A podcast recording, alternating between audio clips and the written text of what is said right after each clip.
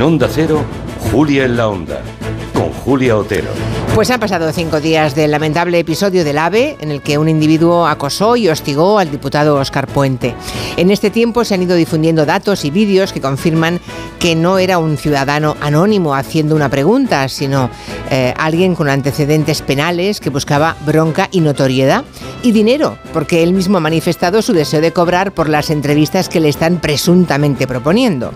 Ayer Elías Bendodo, el coordinador general del Partido Popular, ratificó los comentarios que ya habían hecho otros compañeros de partido cuando culpó al PSOE de haber puesto a Óscar Puente en el punto de mira. Se juntaron el hambre con las ganas de comer, dijo. Ni fue correcto el acoso del ciudadano al diputado, ni fue proporcional la respuesta del político al ciudadano.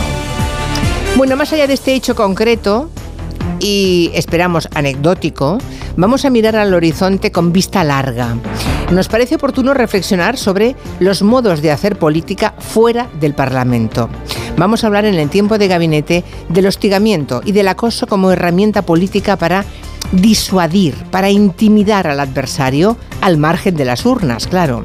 Una estrategia que empezó en las redes sociales pero que ya está en la vida real. Una estrategia trumpista muy ensayada en Estados Unidos, con las nefastas consecuencias que todos vimos en el asalto al Capitolio o en el Parlamento de Brasilia, cuando Lula da Silva se impuso a Bolsonaro.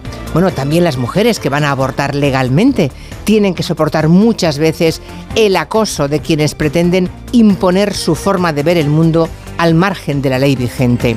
En fin, como ven, eh, es un tema muy poliédrico y creo que muy interesante. El hostigamiento, el acoso como estrategia y herramienta políticas. Con Julián Casanova, Fernando Iwasaki